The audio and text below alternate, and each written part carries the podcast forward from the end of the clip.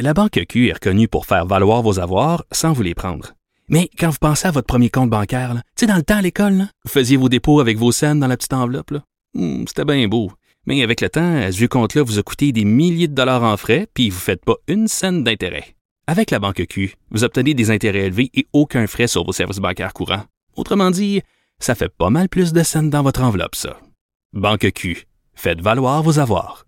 Visitez banqueq.ca pour en savoir plus. Pendant que votre attention est centrée sur vos urgences du matin, vos réunions d'affaires du midi, votre retour à la maison ou votre emploi du soir, celle de Desjardins Entreprises est centrée sur plus de 400 000 entreprises à toute heure du jour. Grâce à notre connaissance des secteurs d'activité et à notre accompagnement spécialisé, nous aidons les entrepreneurs à relever chaque défi pour qu'ils puissent rester centrés sur ce qui compte, le développement de leur entreprise.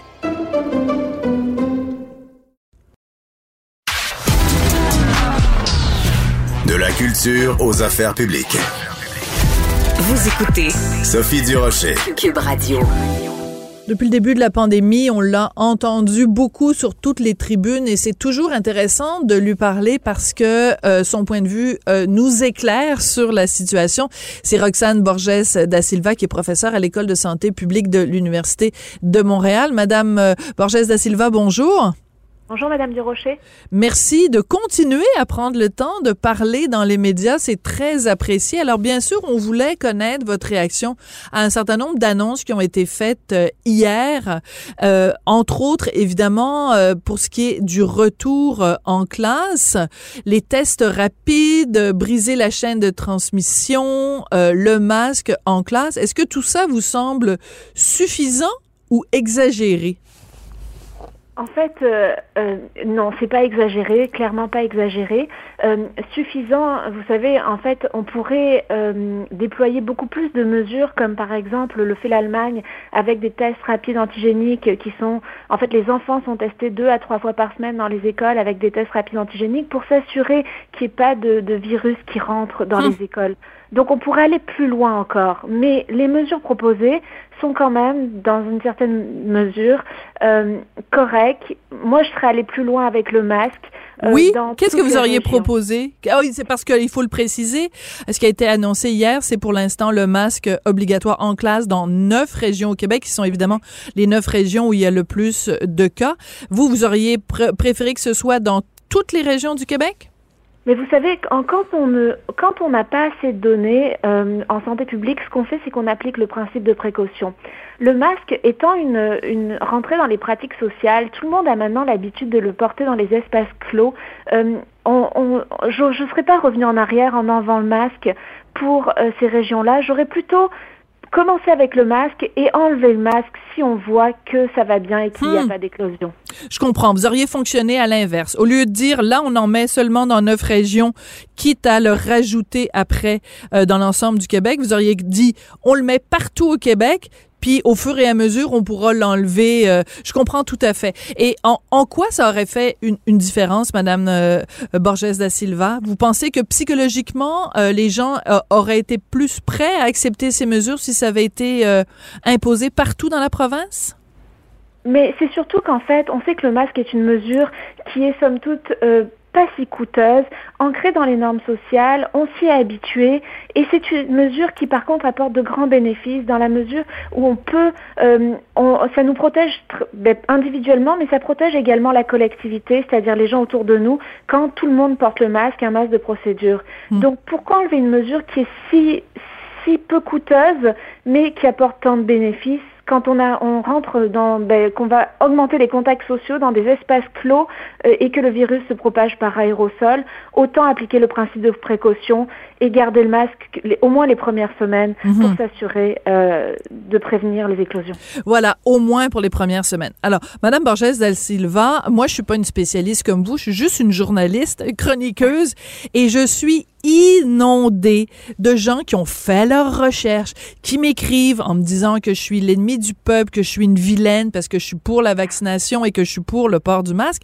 Et il y a des gens qui m'envoient des études supposément très sérieuses de l'université de, de Stanford, de l'université de d'Oxford, de l'université de Harvard, qui disent que supposément le masque n'est pas si efficace que ça. Alors pouvez-vous, s'il vous plaît, je me mets à genoux Pouvez-vous répondre à ces trolls qui m'écrivent pour me dire que le masque, ça sert à rien? Pouvez-vous leur répondre, s'il vous plaît? Mais en fait, le masque permet de protéger, c'est-à-dire que quand on porte un masque de procédure, je parle d'un masque, un masque euh, qui soit euh, fiable, le, le, masque permet de protéger la personne, c'est-à-dire que quand la personne expulse des aérosols, euh, les, les, ben, les, aérosols contaminés vont rester à l'intérieur du masque. Donc, et aussi également, quand une personne respire à travers son masque dans une pièce où il y a des aérosols de Covid, donc il y a du virus, la personne, en fait, le masque va agir comme filtre et la personne ne n'ingérera pas euh, le virus, si je peux dire, et ne sera, euh, en fait, c'est pas blanc ou noir, évidemment, il y a, il y a une certaine mesure, mais les chances d'ingérer le virus sont beaucoup plus faibles et le, les, les, chances que le virus sorte du masque pour une personne porteuse sont beaucoup plus faibles. Donc, dans le contexte, ça, clair. protège. c'est assez clair. Voilà. Bon, ben, merci beaucoup. Je savais que vous alliez euh, résumer ça de façon très simple et très claire. Écoutez, on va quitter quelques instant le dossier des écoles pour, euh, mais on va y revenir euh, plus tard. Euh, il y a des informations qui ont fait surface récemment sur l'efficacité des vaccins. Alors, on apprend que le Pfizer et le Moderna, face aux variants Delta, sont efficaces moins qu'on le pensait, c'est-à-dire efficaces à peu près à 66% alors que d'autres vaccins, l'AstraZeneca, sont plus efficaces par rapport aux variants Delta. Est-ce qu'on devrait s'inquiéter de ça? Non, il faut pas s'inquiéter. Non. Euh, même non, il faut pas s'inquiéter parce que ces vaccins sont quand même euh, même 66% ou 60%, c'est une très bonne efficacité. Prenons l'exemple du cas de la vaccination contre la grippe. Tous les ans, on invite les gens à venir se faire vacciner contre la grippe et, et l'efficacité du, du, vaccin contre la grippe va atteint des fois 30-40% certaines hum. années. Donc à 60%, on est déjà euh, très en affaire, si je peux dire, et c'est une très bonne, très, un très bon taux d'efficacité. D'autant plus que ça protège contre le développement de symptômes graves et des hospitalisations et, du, et le décès. Donc c'est quelque chose de très important face à un virus qui est si, euh, c'est difficile, quoi. C'est dangereux. Alors, comme on dit au Québec, on est en business si on est protégé à 60 ou 66 C'est ben, de toute façon 60 c'est toujours mieux que 0 Donc, euh, c'est sûr qu'après on peut commencer à chipoter en disant mais, mais, de toute façon la protection à 100 on l'aura jamais. Mais euh, si chaque personne est protégée à 60 puis qu'on les met tous dans dans, dans une salle, c'est toujours mieux que de mettre plein de gens non vaccinés dans une dans une même salle. Bon, l'autre question dont on veut euh, parler aujourd'hui euh, avec vous, c'est euh, la question que les gens se posent. Bon, quand la pandémie a commencé, on se disait ce qu'on veut éviter à tout prix, bien sûr, c'est les décès. Après, on s'est dit, ce qu'on veut éviter à tout prix, c'est que les gens se rendent aux soins intensifs. Après, on a dit, ben, ce qu'on veut éviter à tout prix, c'est les hospitalisations. Et là, on a l'impression qu'on est rendu à, on veut éviter à tout prix qu'il y ait des cas mais il y a beaucoup moins de gens Aujourd'hui, il y a quasiment plus personne qui meurt de la COVID. Est-ce qu'on devrait pas plutôt se sentir extrêmement libéré puis voir la fin de la pandémie? Puisque notre préoccupation au tout début était de dire on veut éviter les décès, aujourd'hui, il y a peut-être un décès à tous les trois jours au Québec, là. Oui, mais en fait, ce qu'il faut savoir, c'est qu'on veut quand même éviter euh, euh, que les gens se retrouvent aux soins intensifs. Et malheureusement, au Québec, on a encore euh, beaucoup de personnes qui ne sont pas vaccinées, dont nos enfants en bas de 12 ans, qui représentent un million de Québécois. Donc, hum. on, on, même si les enfants sont généralement peu à risque de développer des symptômes graves et de se retrouver aux soins intensifs, même si on a, admettons, 0,001% d'enfants qui pourraient développer des symptômes graves, sur un million d'enfants, ça va en faire un paquet de 0,01 qui vont qui risquent hmm, de vous avez raison. Oui. Donc pour ces raisons-là, il faut absolument qu'on s'assure de ne pas avoir trop de, contamination euh, dans la, en fait, de, transmission communautaire et particulièrement dans les espaces clos euh, où les enfants vont se retrouver euh, ben, ben, très bientôt dans les écoles. Ouais. Bon, ben je vous adore. C'est pour ça que c'est toujours euh, extraordinaire de vous parler. Réponse claire, nette, précise et, et plein de gros bon sens. J'adore ça. Alors, une autre question pour vous, puisque vous êtes d'une patience extrême avec moi et avec les auditeurs, parce qu'en fait, moi, je me fais que le, la porte-parole des questions des, des, des auditeurs. On sait que si on revient justement au cas dans les écoles, que la gestion des cas et des éclosions va être plus simple que l'année dernière parce que euh, c'est seulement les élèves contaminés qui vont devoir s'isoler à la maison. Donc, on va pas fermer la classe au complet. Et dans certaines écoles qui vont avoir des faibles taux de vaccination, c'est des tests, ce sont des tests de dépistage rapide qui vont être utilisés. C'est ce que Dr Horacio Arruda a confirmé. Est-ce que c'est la bonne façon de faire ou on aurait dû continuer à faire comme on faisait avant? Dès qu'il y a un cas, on ferme la classe au complet. Mais en fait, euh, le gouvernement et la santé publique prennent des décisions sur euh, les aspects de la santé de la population, mais également sur euh, ben, des enjeux qui sont importants. C'est-à-dire que fermer une classe, ça crée des problèmes au niveau de l'apprentissage scolaire, au mhm. niveau du besoin de socialisation des enfants. les enfants ont besoin d'être en classe. Donc, ne pas faire, essayer d'éviter de fermer des classes, c'est c'est important.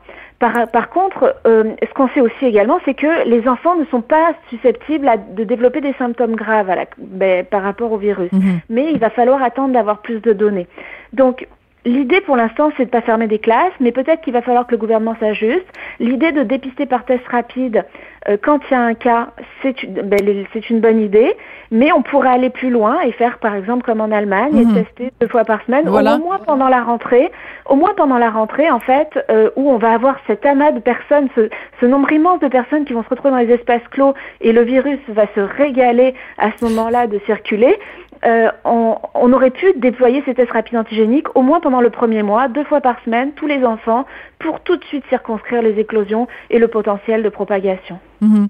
J'aime beaucoup quand vous dites il va se régaler. En plus, vous roulez vos airs quand vous dites ça. On imagine très bien le virus là qui se frotte les mains en disant chouette. Aujourd'hui, je vais à l'école Saint-Ignace de de je sais pas de Saint-Ignace de Loyola dans le fin fond de la Naudière parce que je sais que c'est la rentrée aujourd'hui. Puis youm youm youm, euh, je vais pouvoir euh, me propager sur tout plein de petits enfants québécois.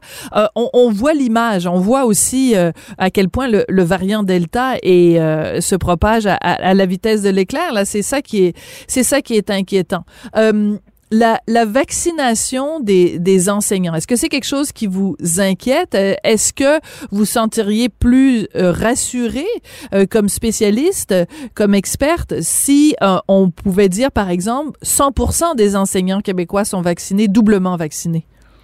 Mais l'école est un endroit où on envoie nos enfants et l'école est censée être un, milieu de travail sain et sécuritaire, un, milieu de travail, un milieu où on envoie nos milieux d'accueil plutôt des enfants sains et sécuritaires. Euh, en contexte de pandémie, le virus euh, circule et le virus euh, peut amener un risque pour les enfants. Donc de savoir que dans des classes où, où les enfants ne vont pas forcément respecter les distances, un enseignant pourrait être non vacciné, ça porte atteinte à la sécurité euh, des enfants, si je peux dire. Et donc, c'est sûr que ça serait plus intéressant de, ben, en fait, ça serait beaucoup plus rassurant plutôt de savoir que le 100% des enseignants sont vaccinés et qu'ils ne mettront pas à risque nos enfants qui, eux, mhm. malheureusement, n'ont pas accès à la vaccination. Mhm. les plus jeunes.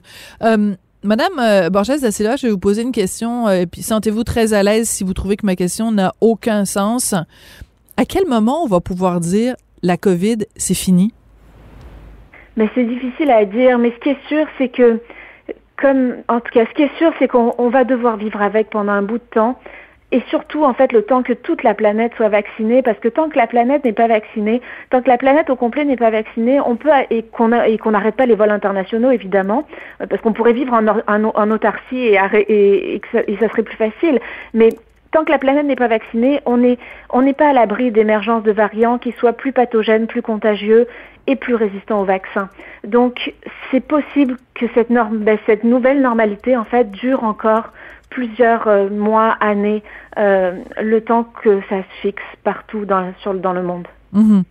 Mais, mais on peut quand même avoir un, Donnez-nous un peu d'espoir parce qu'en fait, euh, on, on, depuis le début de la pandémie, on se fixait des, des, objectifs. On se disait, bon, au début, on était très, très, très déprimé. Après, on s'est dit, bon, la, notre seule planche de, de, de, de, survie, notre seule planche de, de, de rédemption, c'est le vaccin. Quand le vaccin est arrivé, on s'est dit, ben là, notre seule planche de, de, de survie, c'est s'il y a 75 des gens qui sont vaccinés. Après, on nous dit, ben non, votre planche de survie, c'est si 95 des gens sont vaccinés.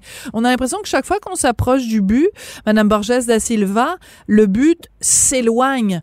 Donc, euh, donnez-nous un peu d'espoir. Euh, qu'est-ce qui pourrait être un, un horizon réaliste pour qu'on puisse euh, commencer à avoir un petit peu de joie dans notre cœur? Mais pour moi, l'horizon réaliste, ce serait d'atteindre ce 95% de la population vaccinée. Malheureusement, actuellement, nos, nos, enfants, qui représentent entre 10 et 12% de la population québécoise en bas de 12 ans, n'ont pas accès à la vaccination. Donc, on ne peut pas atteindre ce 90-95% mm. de la population vaccinée. Mais dès, dès cet automne, il semble que la, la vaccination sera possible pour les 5-12 ans. Donc, on va pouvoir se rapprocher de ce mm. but-là si tout le monde euh, s'y met et va faire vacciner ses enfants, accepte que les enfants soient vaccinés. Ça va nous permettre à ce moment-là peut-être après Noël, peut-être janvier, février, d'avoir euh, un 90 ou un 95% de la population vaccinée. Et dans ce cas-là, euh, on va pouvoir revenir à une certaine normalité euh, puisque les, les gens, ne, très peu de gens développeront des symptômes graves et seront hospitalisés. Bon, alléluia. Donc, janvier 2022, peut-être, c'est un, un, un, horizon en tout cas qui nous, nous, nous plaît bien. Madame Borges da Silva, Roxane Borges da Silva, merci beaucoup. Vous êtes toujours euh, disponible quand on vous appelle et vous êtes une excellente euh, vulgarisatrice, une excellente pédagogue pour nous expliquer des concepts compliqués mais les rendre simples. Vous êtes professeur à l'école de santé publique de l'Université de Montréal. Merci beaucoup. Je vous en prie, bonne journée. Au revoir.